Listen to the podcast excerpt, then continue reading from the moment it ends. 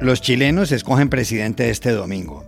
Tienen dos opciones, el izquierdista Gabriel Boric o el derechista José Antonio Cast, que representan los extremos del espectro político. ¿Qué está en juego?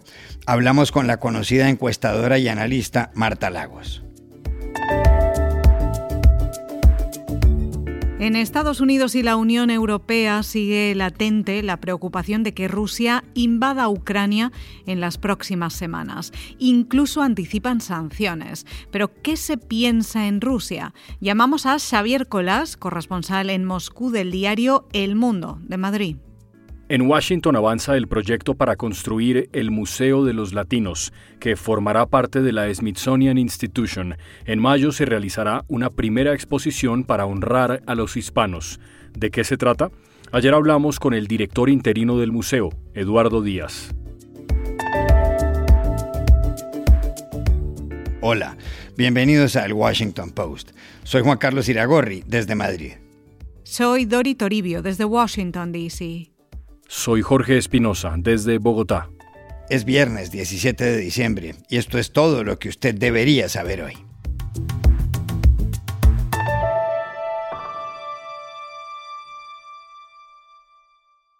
Chile decide su futuro este domingo.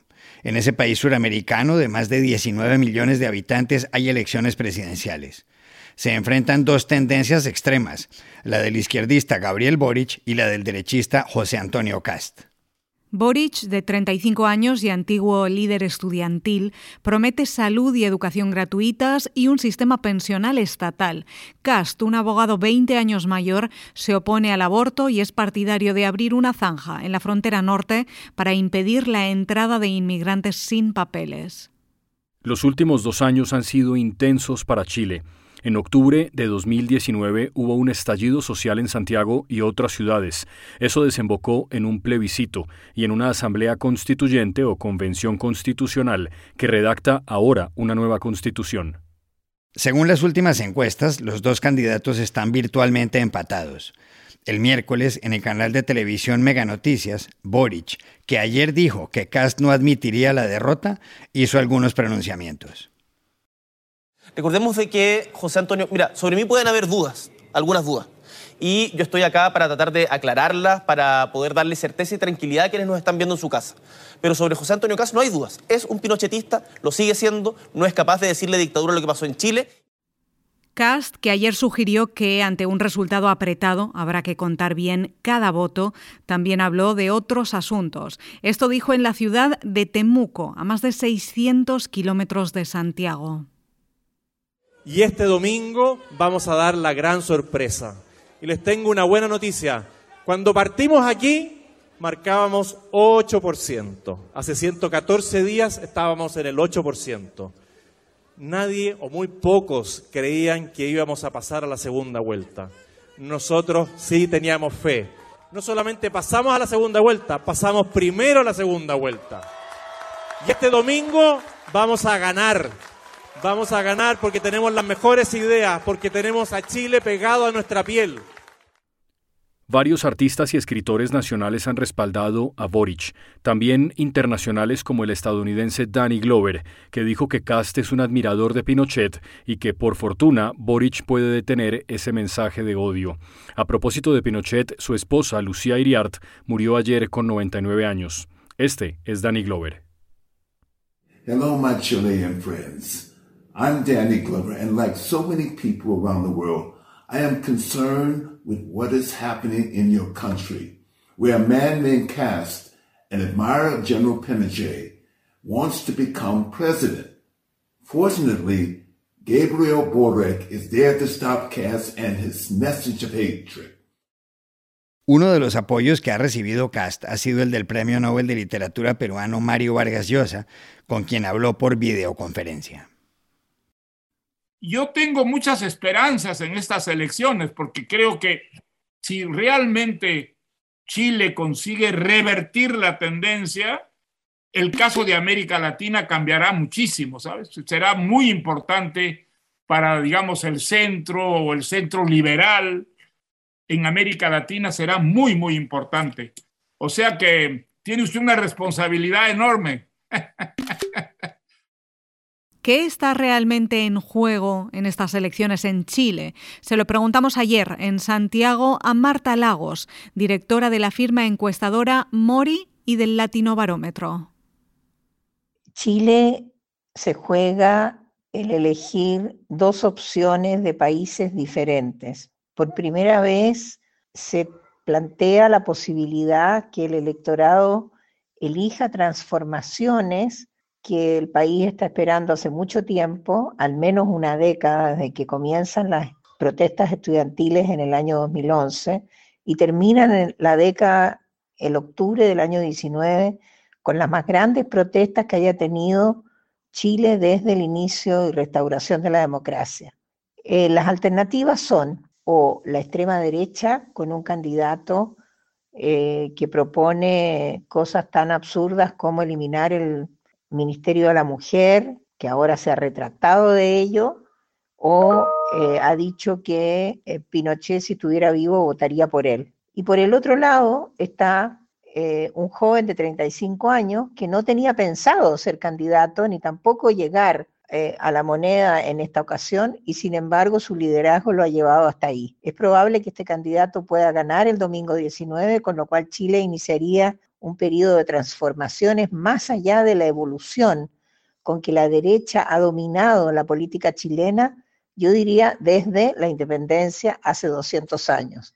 Lo que se juega Chile en este momento es la interrupción de esa evolución y, desde luego, lo que se juega a la derecha es una tremenda pérdida de poder en la medida en que también se cambia la constitución y se inicia una nueva época.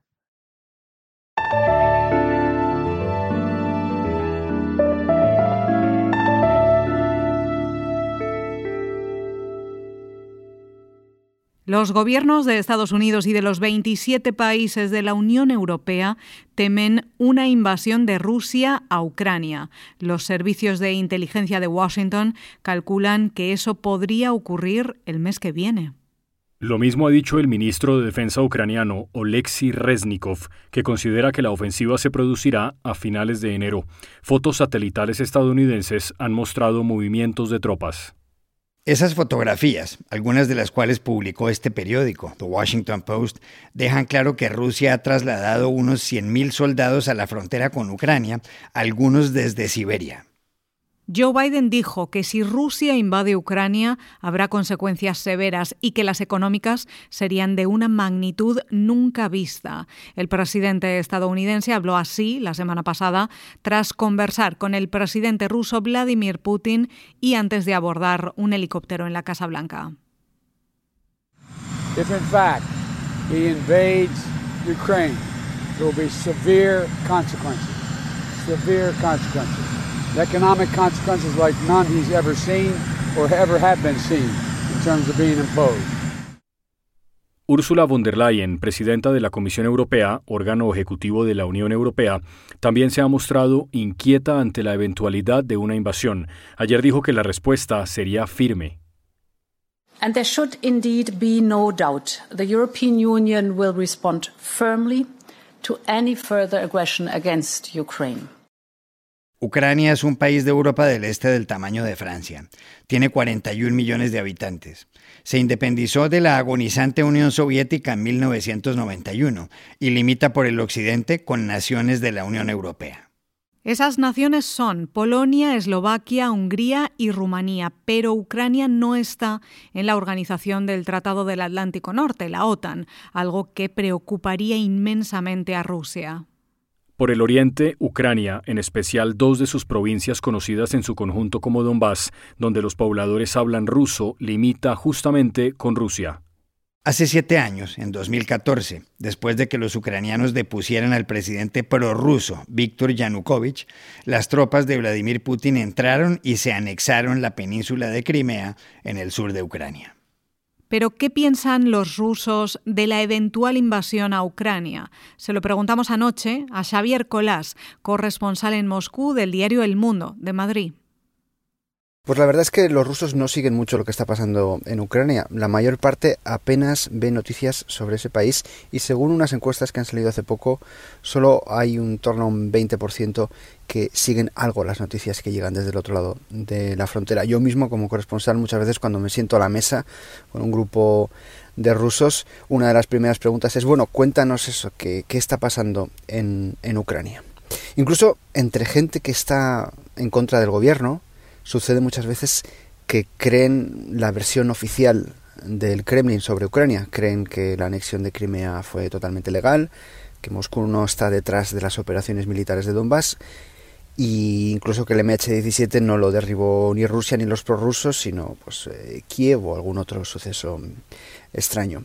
Así que aunque no se habla ahora mismo mucho entre los rusos de Ucrania, la tele sigue mandando y puede hacer cambiar eh, el punto de vista de la opinión pública. El otro día eh, Putin dijo que existía rusofobia en Ucrania. Cuando le preguntaron si iba a haber un genocidio, si lo había, ya dijo que bueno, que era el primer paso para un genocidio, la eh, rusofobia. Y esta idea del genocidio es una idea recurrente. Rusia ha estado defendiendo el derecho a la vida y el derecho a expresarse de los rusohablantes de Ucrania, que en realidad no son rusos, son ucranianos. Y aunque se hable de genocidio, el riesgo de que se produzca lo mismo que en Yugoslavia, si Kiev avanza y recupera territorios, eh, lo cierto es que es bastante bajo ese, ese riesgo. Por ejemplo, en aquel revuelto 2014, cuando Kiev retomó Slaviansk, no hubo un genocidio ni fosas eh, comunes ni exterminio de población civil y tampoco pasó al contrario, tampoco hubo genocidio cuando fueron los prorrusos los que avanzaron en 2015. Eh, Así que todo depende de cómo pueda hacer Putin cambiar el clima de opinión pública a través de la televisión, que lo maneja muy bien.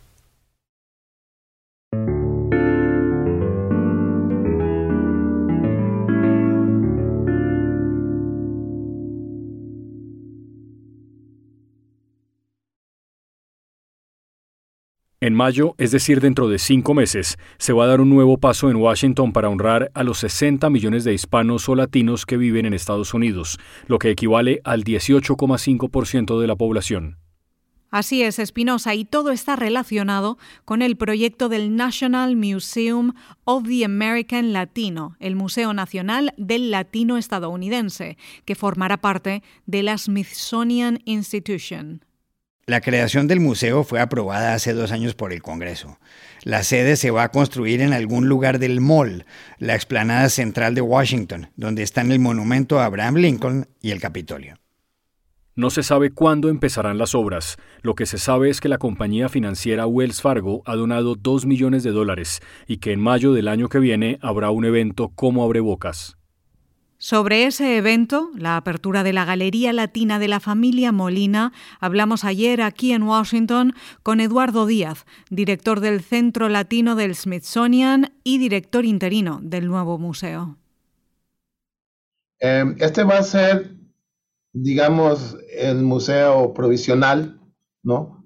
Eh, del Museo Nacional del Latino Estadounidense. Este, conseguimos un espacio en el, Museo Nacional de Historia Americana, aquí en el Mall, en el Paseo Nacional. Y ahí fue donde nosotros conocimos a la familia Molina. Estos son hijas e hijos del, doctor C. David, C. David Molina, que, quien fue un médico muy importante, que estableció eh, Molina Healthcare, una serie de, de clínicas. Y vamos a abrir con una exhibición que se llama Presente una historia latina de Estados Unidos, que va a comenzar con la presencia indígena hasta momentos o a historia contemporánea, dividida en cuatro secciones. Em, va a ser un espacio muy accesible.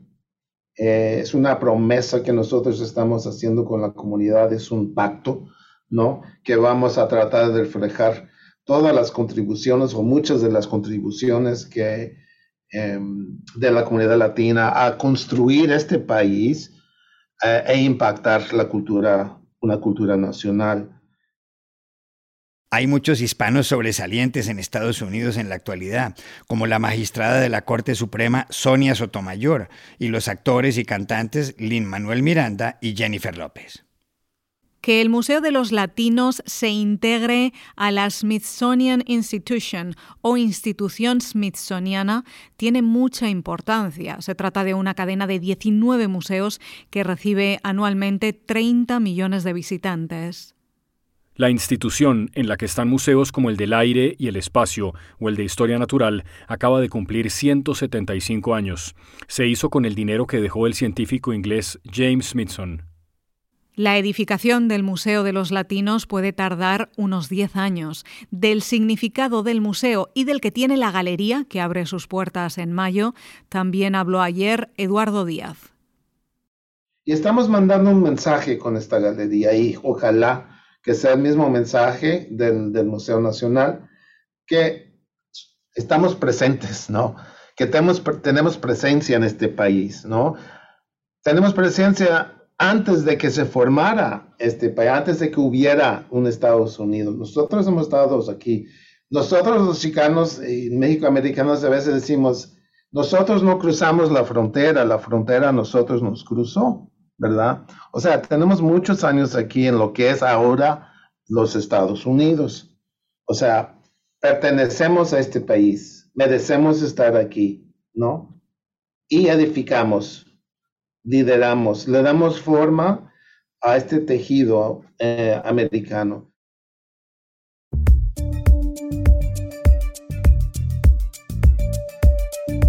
Y estas son otras cosas que usted también debería saber hoy.